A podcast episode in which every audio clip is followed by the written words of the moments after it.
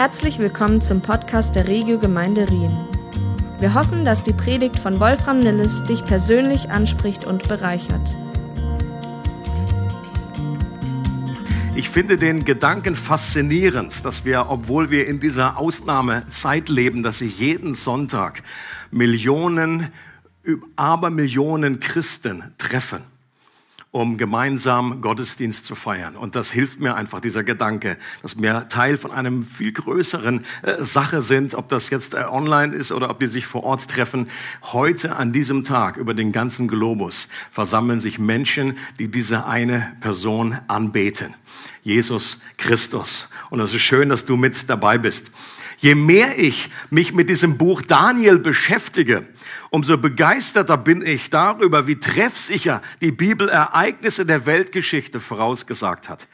Die Vision, die Daniel in Kapitel 8 aufgeschrieben hat, zu der wir heute kommen, ist ein erstaunliches Beispiel dafür. Und wir möchten mal direkt einsteigen. Ich lese in Daniel Kapitel 8 die Verse 1 bis 12 und ihr könnt das mitlesen. Im dritten Regierungsjahr König Belsazars hatte ich, Daniel, eine zweite Vision. Dabei sah ich mich selbst in der königlichen Residenz Susa in der Provinz Elam. Ich stand am Ulai-Kanal und als ich mich umschaute, entdeckte ich am Ufer einen Widder. Er hatte zwei lange Hörner, das eine war größer als das andere, obwohl es erst später gewachsen war. Ich sah, wie der Widder mit seinen Hörnern nach Westen, Norden und Süden Stöße austeilte. Kein Tier konnte sich ihm widersetzen, und wenn er eines in seiner Gewalt hatte, konnte niemand mehr helfen. Er tat, was er wollte und wurde immer mächtiger. Während ich noch darüber nachdachte, was dies zu bedeuten hatte, kam plötzlich ein Ziegenbock vom Westen her über die ganze Erde. Er lief so schnell, dass er kaum den Boden berührte. Zwischen den Augen hatte er ein auffällig starkes Horn. Als er bei dem Widder angelangt war, den ich am Kanal gesehen hatte, stürzte er sich mit voller Wucht auf ihn und traf ihn in seiner Flanke. Die zwei kämpften erbittert, bis der Ziegenbock seinem Feind beide Hörner abbrach. Der Widder hatte keine Kraft mehr, sich zu wehren. Er wurde zu Boden geworfen und zertrampelt. Niemand kam ihm zu Hilfe. Jetzt wurde der Ziegenbock noch mächtiger. Doch als er überaus kräftig geworden war, brach das große Horn ab. An seiner Stelle kamen vier gewaltige Hörner zum Vorschein, die, die in alle vier Himmelsrichtungen wuchsen. Aus einem von ihnen brach noch ein weiteres Horn hervor. Zuerst war es sehr klein, aber dann wuchs es immer mehr nach Süden, nach Osten und in Richtung Israel. Ja, es reichte sogar die Sterne am Himmel, warf einige von ihnen auf die Erde hinunter und zertrat sie. Selbst den Herrn des Himmels forderte es heraus, denn es verbot die regelmäßigen Opfer, die ihm dargebracht wurden und entweihte seinen Tempel. Es setzte ein ganzes Heer ein, das die täglichen Opfer mit Gewalt unterbinden sollte. So trat es die Wahrheit mit Füßen und was immer es unternahm, gelang ihm. Herzlich willkommen zu diesem Text. Wer vielleicht zum allerersten Mal dabei ist und ist nicht ganz sicher, ob er im Gottesdienst oder irgendwie in der Tierveranstaltung gelandet ist, worum geht es in diesem Text? Ich persönlich sage immer, ein großer Vorteil ist, wenn man in Predigtserien durch ein ganzes Buch geht. Und einer der größten Vorteile ist eben, dass man eben auch mal Abschnitte drankommen, die man sonst ganz galant umschiffen würde weil sie einem nämlich nicht sofort als super erbaulich vorkommen. Also das war jetzt, das wäre jetzt so ein Abschnitt, wo ich nicht gesagt hätte automatisch, boah, darüber muss ich mal predigen. Oder man sich auch nicht sofort vorstellen kann, wie man dazu eine praktische Anwendung für unser Leben heute findet. Dieses achte Kapitel und vielleicht auch die kommenden Kapitel in dem Danielbuch, die gehören für mich in diese Kategorie. Und obwohl ich persönlich ja ein großer Freund von Tierfilmen bin, das wissen die Eingeweihten, sind diese merkwürdigen Fantasietiere mit ihren Hörnern und Flügeln und Köpfen doch eher befremdlich. Und die Predigt hat den Titel heute echt tierisch. Und doch bin ich eben der Überzeugung, dass die gesamte Bibel und eben auch solche Abschnitte hilfreich sind und unseren Glauben stärken können. In 2 Timotheus 3, Vers 16 heißt es, alle Schrift ist von Gott eingegeben und nützlich. Da steht nicht alle Schrift außer Daniel 8. Letzten Sonntag hatte ich ja schon darauf hingewiesen, dass sogenannte apokalyptische Text, und dazu gehört hier dieser Abschnitt, apokalyptische Texte eine zur damaligen Zeit beliebter Schreibstil waren, um durch symbolische Bildsprache geistliche Zusammenhänge zu offenbaren und Trost und Hoffnung in schwierigen Zeiten zu bringen. Zwei Jahre nach der ersten Vision von Daniel hatte Daniel eine weitere apokalyptische Vision während der Regierungszeit von Belsazar. Das war der letzte babylonische König. Und in der ersten Vision sah Daniel, ihr erinnert euch, wenn ihr mitgeschaut habt, äh, dass er vier verschiedene Tiere gesehen hat, die für vier aufeinanderfolgende Königreiche stehen. Und jetzt sieht er zwei andere Tiere, die aber wiederum zwei dieser vier Königreiche beschreiben, näher und diese äh, Zeit einfach noch näher ranzoomen und dann noch mehr Verständnis bringen. Es ist also nicht etwas komplett Neues, sondern zwei von diesen vier Tieren werden jetzt einfach in einer neuen Form dargestellt und gesehen. Und Daniel sieht diese Vision, heißt es, in der Burg Susa, das später die Metropole des Persischen Reiches sein würde. Wer das Esther-Buch kennt, der weiß auch, Esther war an der Burg Susa, weil sie in dem Persischen Reich gelebt hat. Und sehr wahrscheinlich ist Daniel da nicht körperlich gewesen, sondern sieht sich in der Vision einfach dort hinversetzt. Und was an dieser Vision jetzt hier in Kapitel 8 so erfrischend ist und auch erfrischend anders ist, dass man sich im frommen Kuchen überraschend einig ist darüber, was hier symbolisiert und vorausgesagt wird. Das ist ja nicht selbstverständlich. Normalerweise hast du äh, irgendwie, äh, steck fünf Theologen irgendwie zusammen und hast acht verschiedene Meinungen. Das ist noch schlimmer als bei Ärzten. Ähm, ich meine, ich habe ja eines meiner Standardreferenzen, Kommentare, auf die ich zurückgreife, ist ja dieses hier. Das hatte ich am Anfang schon angekündigt. Das hilft mir einfach, das ist Daniel in der Löwengrube äh, für Kinder. Das hilft mir einfach, das Buch Daniel einfach, äh, einfach zu verstehen. Nein, Scherz, ich habe natürlich noch andere Kommentare, auf die ich zurückgreife. Aber das ist das Erbauliche und das Positive daran, dass man sich hier wirklich einig ist. Deswegen, wenn du jetzt noch nicht richtig geschnallt hast, um was es geht, ich hoffe, am Schluss der Predigt bist du da weiter.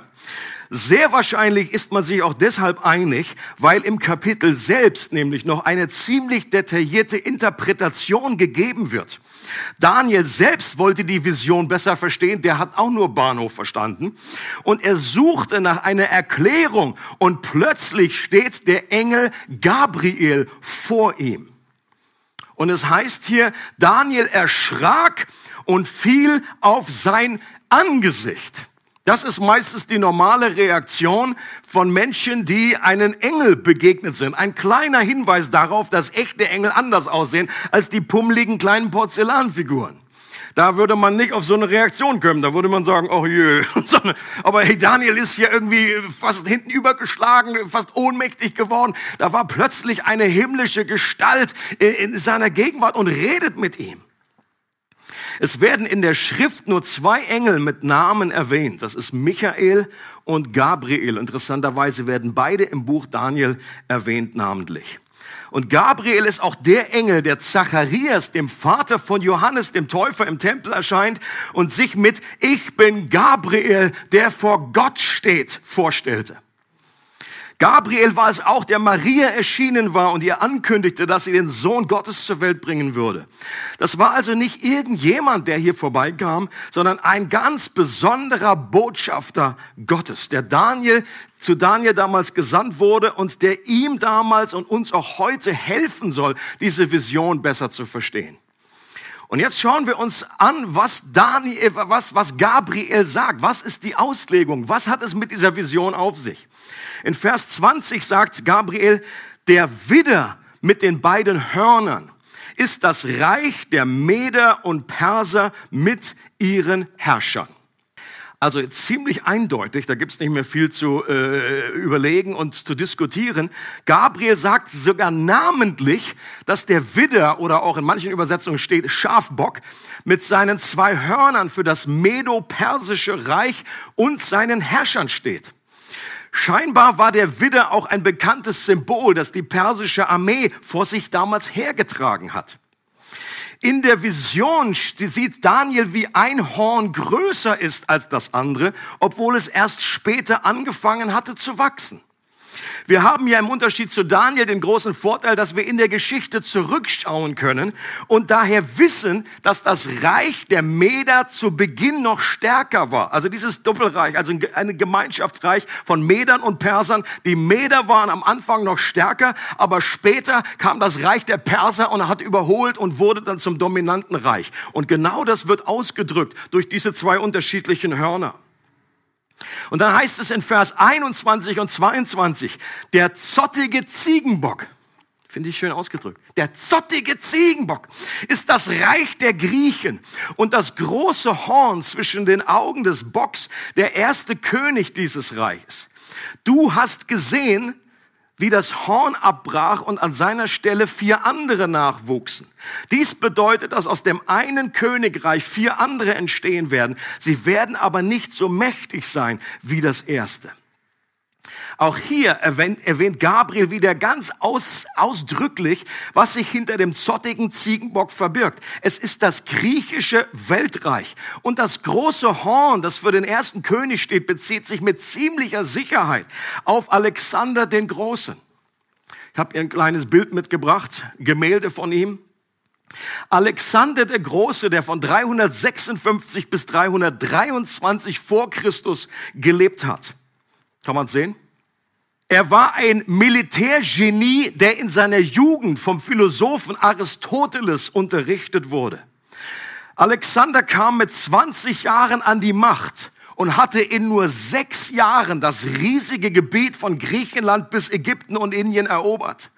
Äh, auch eine Karte habe ich mitgebracht. Hier könnt ihr das, äh, das ganze Gebiet sehen, das Alexander in einer irren Geschwindigkeit eingenommen hat. Innerhalb von sechs Jahren. Und ein Hinweis darauf, wie rasant sich das griechische Reich ausgebreitet hat, das könnte das Detail, das, dieses Detail in der Vision von Daniel sein, äh, dass der Ziegenbock die Erde noch nicht mal berührte, sondern über die Erde flog. Also manche Kommentatoren sagen, okay, das ist so ein kleiner Hinweis, der, der, der, der läuft nicht nochmal, der fliegt. Und das, was in der letzten Vision der vier Tiere durch den Bären und den vierköpfigen geflügelten Leoparden symbolisiert wurde, wird in dieser Vision durch Widder und Ziegenbock dar, dargestellt. Das Reich der Medo-Perser und das Reich der Griechen. In der einen Vision ist es äh, Bär und Leopard und hier ist es Widder und Ziegenbock. Und Daniel sah, wie der Ziegenbock auf den Widder zuflog und ihn rammte und seine beiden Hörner zerbrach, sodass der Widder keine Kraft mehr hatte. Ich habe auch hier ein Bild gefunden, wie sich das ein Maler vorstellte, dass ihr genau wisst, wie diese Vision aussah. Und genau das, auch hier hilft es wieder, Geschichte etwas zu kennen oder vielleicht auch in Geschichte damals im Unterricht aufgepasst zu haben. Ich persönlich war nicht der große Geschichtsfreak.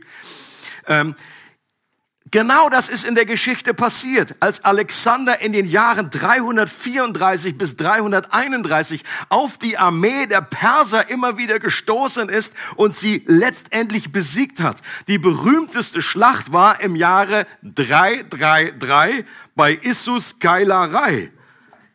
Einer der wenigen Sprüche, die ich noch aus dem Geschichtsunterricht mehr gemerkt habe. Das war eins, das hat sich wie eingebrannt. 333 bei Issus, also Issus eine Stadt, Keilerei. Da sind, und da an diesem Moment äh, hat, der, hat Griechenland, das griechische Weltreich, die Herrschaft übernommen. Und Daniel sieht, weil das große Horn des Ziegenbocks abbricht, und vier andere Hörner an dessen Stelle heranwachsen. Auch das ist rückblickend nicht schwer zu deuten. Alexander ist gerade mal 33 Jahre alt und stirbt in Babylon. Das heißt, dieses Horn bricht weg und nach seinem Tod kam es zu einem Machtgerangel unter vier seiner Feldherren. Die haben dieses Reich unter sich aufgeteilt in vier Ebenen. Vier Bereiche des Reiches. Das war einmal der Feldherr Kassander, dann Lysimachus, dann Seleukus und Ptolemy. Das ist schöne, das, also am Ende der Predigt frage ich nochmal nach. Was man hier kennt, ist auf jeden Fall das Seleukidische Reich, das von diesem Seleukus einfach dann abstammte und Ptolemy. Das waren letztendlich alles immer noch griechische Weltreiche, aber mit unterschiedlichen, äh, äh wie, wie Kantonen aber sehr großen Kantonen. Und Daniel sah in der Vision, wie aus einem der vier Hörner ein weiteres kleines Horn wuchs, das sehr groß und mächtig wurde und sich auch gegen Israel und Gott selbst wendete. Und das hören wir nochmal Originalton, die Verse 23 bis 25 von Gabriel selber, wie er das beschreibt. Am Ende ihrer Herrschaft, also die Ende der Herrschaft von diesen vier Feldherren, wird die Gottlosigkeit überhand nehmen und das Maß der Schuld voll sein. Dann kommt ein rücksichtsloser und hinterhältiger König und erlangt große Macht, wenn auch nicht aus eigener Kraft. Schreckliches Verderben richtet er an und was er unternimmt, das hat Erfolg. Er schaltet mächtige Herrscher aus, sogar Gottes heiliges Volk stürzt er ins Verderben. Weil er so schlau und gerissen ist, gelingt es ihm, die Menschen zu täuschen. In seinem Größenwahn bringt er viele ohne jede Warnung um. Selbst dem höchsten Herrn stellt er sich entgegen, doch schließlich wird er ohne menschliches Zutun vernichtet. Und auch bei der Identität dieses Königs ist man sich im Grunde ziemlich einig, dass es nämlich der seleukidische König Antiochus der Vierte ist.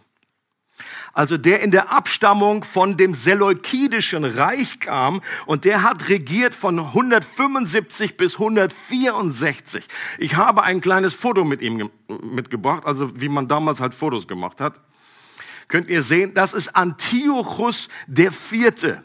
Der hatte den demütigen Namen, Beinamen Epiphanes, das heißt Erschienene. Und hatte den Anklang, also als Gott ist er erschienen. Und ganz dezent wird dadurch auf seine Gottheit hingewiesen. Er hatte damals, wie man das gemacht hat als König, ähm, da, da wollten wir ja nicht eine falsche Bescheidenheit, da hat man Münzen gedruckt und da stand eben drauf, ich bin der erschienene Gott und äh, hier kannst du mit meinem Geld einkaufen. So, so sah es aus. Antiochus Epiphanes, vielleicht hast du noch nie von dem gehört, aber der wird in der Bibel schon angekündigt. Und wenn man unter sich war, die Menschen, die damals unter dem gelebt haben, unter diesem Herrscher, die nannten die ihn auch e, nicht Epiphanes, sondern Epimanes. Das ist der Verrückte. Ein Titel, den er sich auf jeden Fall durch seine Aktionen redlich verdient hat. Antiochus war selbst für damalige Verhältnisse ein außergewöhnlich brutaler und machtgeiler Mann. Und er wurde zum speziellen Enfant terrible der Juden gegen die er einen besonderen Hass hatte und aus denen er am liebsten alle gute Griechen machen wollte. Als er seinen Herrschaftsbereich nach Palästina ausbreiten wollte, geriet er damals in Konflikt mit den Ptolemäern, die mehr in Ägypten waren. In Jerusalem ersetzte er den damaligen Hohepriester mit einem Mann nach seiner Wahl. Und dann fiel er in Ägypten ein und ein Gerücht machte die Runde, dass er dabei gestorben wäre. Und die Juden waren schon alle am Jubeln und sagen, oh, thank you God aber es war leider nur ein Fake News. Der ist gar nicht gestorben. Und der vorherige hohe Priester, der sollte wieder eingesetzt werden, was Antiochus als Rebellion auffasste, woraufhin er Jerusalem einnahm und ungefähr 40.000 Menschen innerhalb von drei Tagen umbrachte. Alleine die Zahl, ich musste noch mal genau hingucken. Kann das sein? Es ist unglaublich. Ähm, er hat noch viele andere gefangen genommen. Antiochus ging in den Tempel. Er verunreinigte den ganzen Tempelbereich, nahm die heiligen Geräte aus dem Tempel und opferte ein Schwein auf dem Brandopferaltar. Kannst du dir vorstellen, warum der bei Juden so gut ankam? Und als ein weiterer Angriff auf Ägypten durch die Römer vereitelt wurde, richtete sich sein Zorn wieder gegen die Juden. Mehr als 20.000 seiner Soldaten schlachteten viele Juden an einem einzigen Sabbat. Die Opfer im Tempel wurden eingestellt und die wurden verboten. In dem Text habe ich zwar nicht vorgelesen, aber, äh, aber wenn ihr das durchlest, da ist von 2300 Abenden und Morgen die Rede. Wahrscheinlich bezieht sich das auf Opfer. Die Morgen- und die Abendopfer. Zusammen 2300. Und wenn man das in Tagen runterrechnet, dann sind das ungefähr drei Jahre. Und das stimmt auch ziemlich gut überein mit dieser Zeit, in der damals unter Antiochus die Opfer nicht mehr erlaubt waren. Und alle spezifisch jüdischen Handlungen, wie zum Beispiel Sabbatfeiern, jüdische Feste oder Beschneidung, wurden verboten. Frauen, es wird beschrieben, die ihre Kinder doch beschnitten und erwischt wurden, wurde ihr totes Kind um den Hals gehängt. oder von der Stadtmauer geschleudert. Als negativer Höhepunkt errichtete Antiochus eine riesige Zeus-Statue mitten im Tempel und weihte den Tempel seinem Gott, nämlich Zeus. Und was in der jüdischen Geschichte als Gräuel der Verwüstung einging und für die Juden das schlimmste vorstellbare Szenario war. Und für die meisten Christen gilt Antiochus Epiphanes als eine Art Prototyp eines antichristlichen Herrschers, der in ganz ähnlicher Manier dann später im ersten Jahrhundert nach Christus äh, ebenfalls wütete oder kurz vor der Wiederkunft Jesu zur Herrschaft kommen wird. Also da gehen die Meinungen auseinander und hier nochmal drauf verwiesen auf unser Seminar, was kommen wird im Juni, da gehe ich dann nochmal stärker auf diese Dinge ein. Doch im Jahr 166 vor Christus gelang Judas Makkabäus, der Name heißt übersetzt der Hammer. Der war also der Tor, der jüdische Tor, der Hammer. Und so hat er sich auch verhalten. Er war, hat eine erfolgreiche Rebellion gegen Antiochus äh, gestartet, in der er Jerusalem zurückeroberte und den Tempel wieder reinigte und die Opfer wieder einführte und so das jüdische Leben wieder ermöglichte. Antiochus starb zwei Jahre später einen jämmerlichen Tod irgendwo in der Wildnis, wie das auch vorausgesagt wurde. Und noch heute feiern die Juden jedes Jahr ein Fest, um an diese Befreiung unter Judas Makkabäus zu gedenken. Das ist das Chanukka-Fest oder Hanukkah, hier kann man unterschiedlich schreiben und aussprechen. Das Lichterfest, das ist Erinnerung, das ist um November, Dezember, äh, in Erinnerung an diesen Tag, wo der Tempel wieder eingeweiht wurde und es wieder möglich war für die Juden. Ähm, und für viele Juden äh, ist Judas Makkabäus ist der äh, Held und der Befreiertyp schlechthin. Und das Fest erscheint auch im Neuen Testament in Johannes Kapitel 10, Vers 22. Da wird äh, von dem Fest der Tempelweihe erzählt, zu dem Jesus und seine Jünger gegangen sind.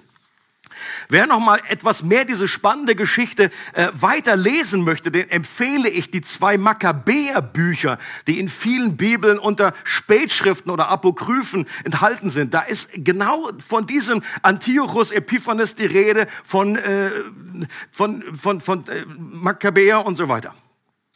Und ich persönlich finde solche historischen Hintergründe extrem spannend. Ich hoffe, ihr merkt das. Ich gehe aber gleichzeitig davon aus, dass diese Begeisterung vielleicht nicht von allen geteilt wird. Und deswegen stelle ich noch die Frage, wie kann so ein Abschnitt für uns heute nützlich sein? Wie kann er unseren Glauben stärken und uns geistlich zurüsten, jenseits von einfach interessanten geschichtlichen Facts?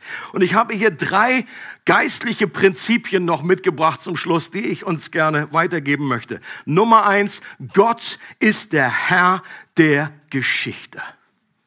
Und auch dieser Abschnitt erinnert uns wieder daran, dass Gott der Herr der Geschichte ist, dass er König, Könige ein- und absetzt. Das Herz der Könige lenkt wie Wasserbäche, wie es in den Sprüchen heißt.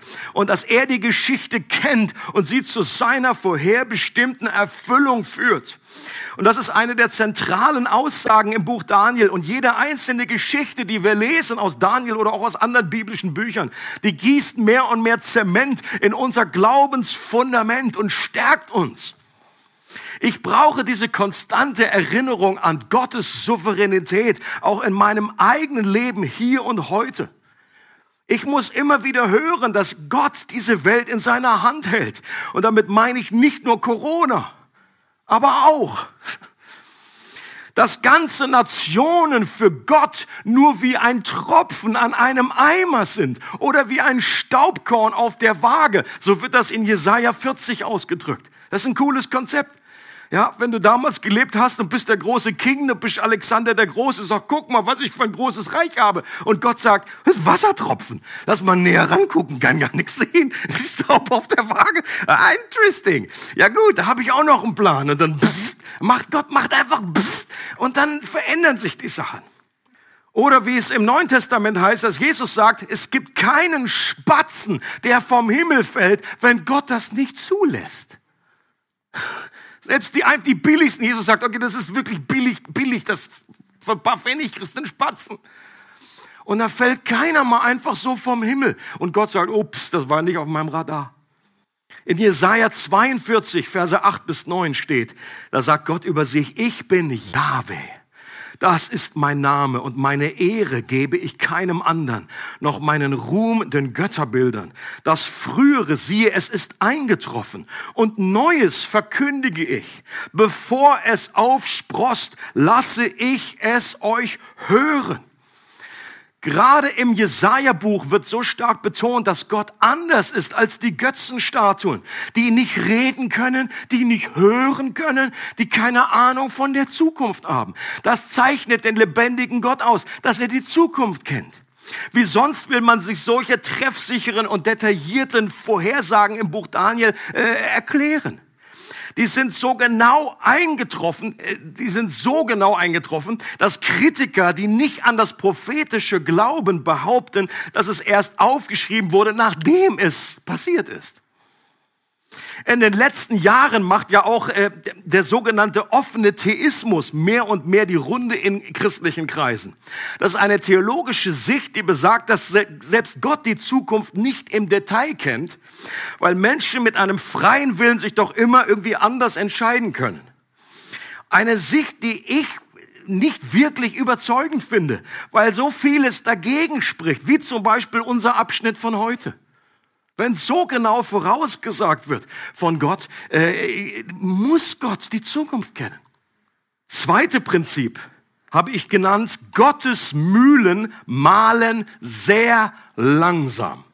Am liebsten hätte ich ein, viele Ehes da reingemacht. Sehr langsam. Gottes Mühlen malen sehr langsam. Gott hat viel Zeit. Ist euch das auch schon mal aufgefallen?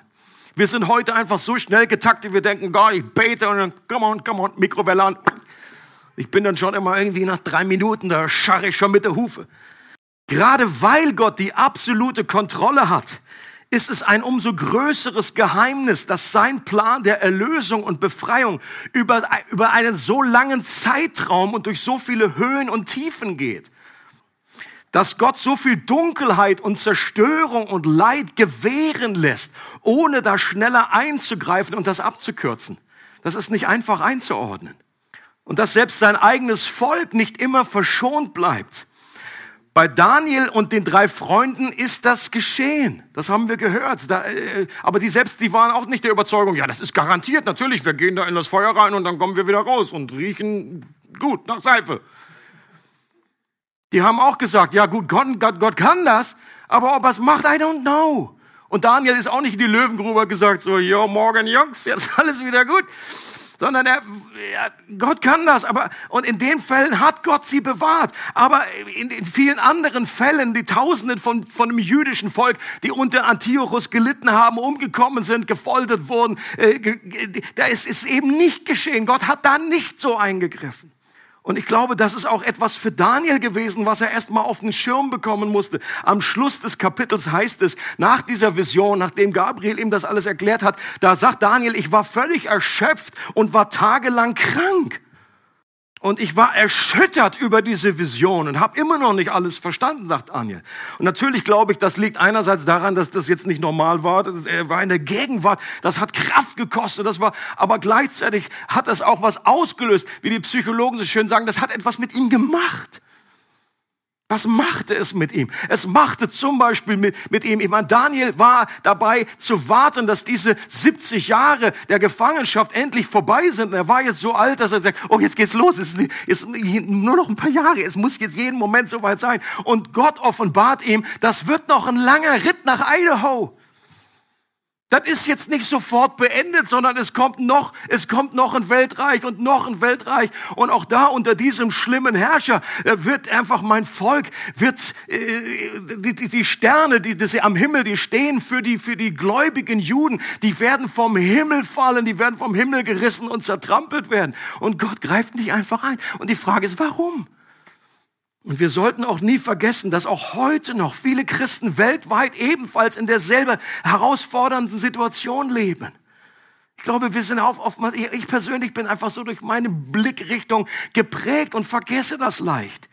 Dass es eher ungewöhnlich ist, dass wir so uns so frei versammeln können Das ist ungewöhnlich, dass Christen nicht schikaniert werden, dass sie nicht unterdrückt werden, dass sie nicht verfolgt werden von so und so viel kleinen Hörnern, die auch heute noch überall in der Welt sind, die Christen verfolgen. Und dass Gott da immer, nicht immer rettend eingreift. Beispiel aus dem Neuen Testament. Jakobus kommt ins Gefängnis und stirbt. Kurze Zeit später landet Petrus ebenfalls im Gefängnis und wird auf übernatürliche Weise durch einen Engel befreit. Große Frage, war Petrus heiliger als Jakobus? Hatte der mehr Glauben? Hat die Gemeinde bei dem einen mehr gebetet als bei dem anderen?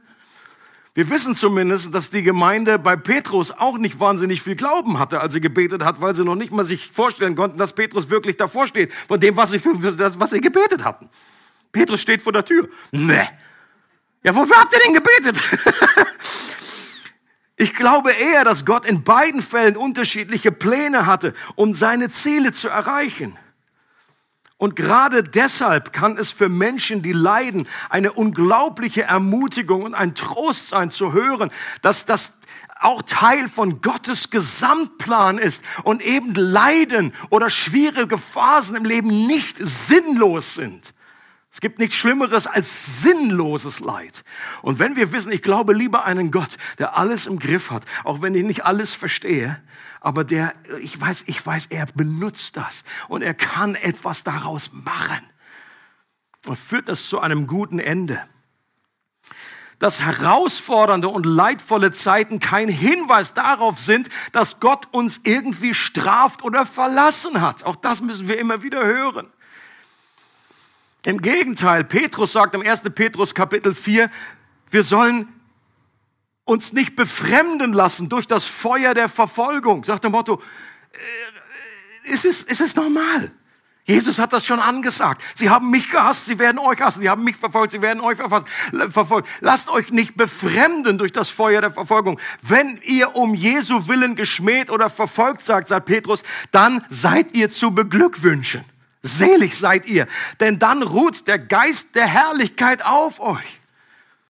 In der Apostelgeschichte 14 noch eine interessante äh, Begebenheit. Da heißt es, nachdem Paulus und Barnabas in Derbe die rettende Botschaft gepredigt hatten und viele dort Christen geworden waren, kehrten die beiden Apostel nach Lystra, Ikonien und Antiochia zurück. Dort ermutigten sie die jungen Christen im Glauben festzubleiben und erinnerten sie noch einmal, der Weg in Gottes neue Welt führt durch viel Leid. Ich würde sagen, das ist eine interessante Art der, der Ermutigung. Also Paulus hat hier nicht gesagt, Leute, jetzt seid ihr Christen, jetzt wird das ein Rutsch, das ist jetzt einfach ein Ponyhof. Das wird jetzt alles nur noch, geht nur noch aufwärts, das ist alles super. Das war, das war nicht das Erlebnis von Paulus und das war auch nicht das, was das Neue Testament sagt. War nicht das, was Jesus voraus angekündigt hat. Er hat gesagt, natürlich werden viele Dinge besser, dass wir wissen, dass uns, dass uns vergeben wurde, dass wir ewiges Leben haben. Aber es kommen auch neue Probleme dazu, wenn wir Christen werden. Und Paulus ermutigt sie dadurch, dass er sagt, es wird schwer. Dieser Weg wird kein leichter sein. Und es gibt Leid, aber wenn ihr darauf vorbereitet seid, dann seid ihr gewappnet und es kann eine Ermutigung sein. Jemand hat es so ausgedrückt, Gott lässt das zu, was er hasst, um zu erreichen, was er liebt. Gott hat diese Welt so geordnet, dass er das, das, das Dunkle, dass er das Sündige zulässt, um ein noch höheres Ziel zu erreichen, was er liebt. Auch wenn wir das nicht alles verstehen. Und ob wir es mögen oder nicht, ob wir es verstehen oder nicht, Leiden formt unseren Charakter wie kaum etwas anderes. Wenn Christen zurückschauen in ihrem Leben, dann bestätigen die meisten, dass es die schwierigen Zeiten waren, in denen sie besonders gewachsen sind und nicht die guten. Und wenn wir das jetzt schon rückblickend sehen können, aus Gottes Perspektive, wird es alles einen Sinn ergeben. Drittes und letztes Prinzip habe ich genannt, Gottes Reich ist total anders. Also so richtig anders. So ganz total. Eine weitere Lektion aus diesem Abschnitt, dass sein Reich so anders ist. Im Unterschied zu den aus menschlicher Sicht herrlichen Weltreichen, die wir in diesem Standbild gesehen haben, aus Gold, als Silber, Bronze, Eisen, die vor Macht und Stärke nur so strotzten und ihre Herrschaft durch Gewalt ausbreiteten, kommt das Reich Gottes wie ein unscheinbarer Stein der ganz langsam über tausende von Jahren wächst. Am Anfang denkst du, was ist das denn? Der Unterschied in diesem Bild, ja, einfach dieser große Statue und Gold und du, Nebukadnezar, du bist der Kopf. Und ich so, ja. Und dann kommt dieser kleine Kieselstein. Und so haben sie da damals auch die ersten Jünger und Jesus irgendwie, das Reich Gottes ist nahe herbeigekommen. Und sie, sie was, wo denn? Wo denn? Sitz doch mal auf dem, selbst als, Jesus schon auferstanden war, nach der, haben sie immer noch gefragt, gehst du jetzt auf den Thron? Fängt es jetzt an? Werden wir jetzt zur Rechten und zur Linken sitzen? Geht's jetzt los? Also diese, bis, bis zu Jesus Zeiten und auch bis heute noch ist diese falsche Vorstellung, dass das Reich Gottes mit einem großen Knall kommt, dass es in einem Moment kommt. Aber es kommt ganz anders. Es kommt subtil. Es ist wachstümlich. Es ist ein Prozess. Und das ist ein Reich, das nicht auf Stärke, sondern auf Demut, auf dienende Liebe aufbaut. Als Jesus vor Pilatus steht und er fragt ihn, ja, bist du denn da ein, bist du doch ein König? Und Jesus sagt, ja, natürlich bin ich ein König, aber mein Reich ist nicht von dieser Welt. Wäre es von dieser Welt, da würden meine Nachfolger jetzt alle für mich kämpfen. Die würden jetzt hier irgendwie äh, das Schwert schwingen. Das habe ich Petrus vorhin aus der Hand genommen, habe das Ohr wieder angeklebt. Mein Reich ist nicht von dieser Welt. Und es ist so anders. Und im Unterschied zu dem gehörnten Widder und dem Ziegenbock richtet Gott sein Reich durch komplett anderes Horn, ein komplett anderes Horn auf. Eine interessante Bibelstelle, als Zacharias nach der Begegnung mit Gabriel endlich nach Monaten wieder reden konnte, wurde er vom Heiligen Geist erfüllt und weissagt Folgendes, Lukas 1. Gepriesen sei der Herr, der Gott Israels, dass er sein Volk angesehen und ihm Erlösung geschaffen hat. Er hat uns ein Horn des Heils aufgerichtet im Hause Davids, seines Knechtes. Also, diese Vision redet von Hörnern und die natürlich ein Symbol sind für Macht, für, für eine Königsherrschaft. Und hier wird von einem anderen Horn geredet. Es ist eine Prophezie auf Jesus hin, der nicht durch Stärke eines Löwen oder eines Bären, nicht durch die Geschwindigkeit eines Leoparden oder durch Manipulation und Brutalität eines anderen Tieres, sondern als ein Lamm gesiegt hat. Das ist die Natur von diesem Horn des Heils, von Jesus. Er ist wie ein Lamm, in dem er sich schlachten ließ und am Kreuz gestorben ist. Und dadurch hat er offenbart, dass selbst die Schwachheit Gottes stärker ist als die Stärke der Menschen. Und dass in seinem Reich die Letzten, die Ersten und die Kleinsten die Größten sind. Und dass Liebe stärker ist als der Tod. Und ich möchte euch an der Stelle nochmal, ich habe schon irgendwie in unserem äh, Telegram-Kanal äh, davon Werbung gemacht, wenn ihr The Chosen noch nicht angefangen habt. Es, äh, das ist eine Serie über das Leben von Jesus. Das kann man sich in einem App Store äh, äh, runterladen. The, wie The und dann Chosen, C-H-O-S-E-N, der, der Auserwählte, The Chosen. Und Leute, es gibt kaum eine Serie, wo ich, da mache ich nur manchmal an eine Minute und dann bin ich schon irgendwie am Flennen und denke wieder, was ist los? Sind meine Allergietabletten aus oder was? Es bewegt mich einfach, wie Jesus hier dargestellt wird, wie er mit einer Liebe und einer äh, einerseits Autorität, aber auch mit einer Demut Menschen begegnet, Maria Magdalena freisetzt, wie er mit Nathanael umgeht. Und es ist unglaublich und es wird euren Glauben stärken merken. Und hier wird, kommt so deutlich, dass der König aller Könige in so einer anderen Natur auf dieser Welt war und wie sein Königreich aussieht. Sehr zu empfehlen. Abschließend möchte ich das zusammenfassen, sagen, König Jesus verändert diese Welt durch sein Reich von innen heraus. Ein Herz nach dem anderen. Sein Reich breitet sich seit über 2000 Jahren wie unter einem Teppich aus. Manchmal tritt der Strom des Lebens kraftvoll an die Oberfläche und dann fließt er aber auch wieder längere Zeit unterirdisch, ohne dass spektakuläre Fortschritte sichtbar werden. Und manchmal sieht es auch nach Rückschritt aus. Und doch erinnert uns das Buch Daniel daran, dass sein Reich ein ewiges Reich ist, das nie vergehen wird und dass sein Königtum niemals und von nichts zerstört werden wird. Dass Jesus jetzt schon auf dem Thron des Universums sitzt und ihm alle Macht im Himmel und auf der Erde gegeben wurde und dass ihm nach und nach alle Feinde unter seine Füße gelegt werden. Aber wie gesagt, nach und nach, nicht in einem Moment. Und der letzte Feind ist der Tod, der ihm unter die Füße gelegt werden wird. Und das alle, das, und dass eines Tages diese Welt erfüllt sein wird mit der Erkenntnis seiner Herrlichkeit, so wie die Wasser die Meere bedecken. Und diese Perspektive begeistert mich. Und das ist etwas, was uns ein Fundament für unser Leben im Hier und Heute gibt. Und ich möchte gerne noch zum Schluss beten für uns alle, für dich, wenn du zu Hause bist. Ich weiß nicht, in welcher Situation du dich befindest, aber ich kann dir eins zusprechen. Gott weiß um deine Situation. Und er hält alles in seiner Hand.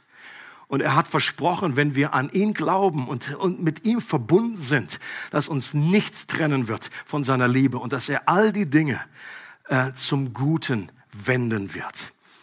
Vater, ich möchte dir einfach von Herzen dafür danken, für diese Wahrheiten, äh, auf diese geistlichen Prinzipien, auch aus einem so äh, sehr, sehr kompliziert klingenden Kapitel wie Daniel 8.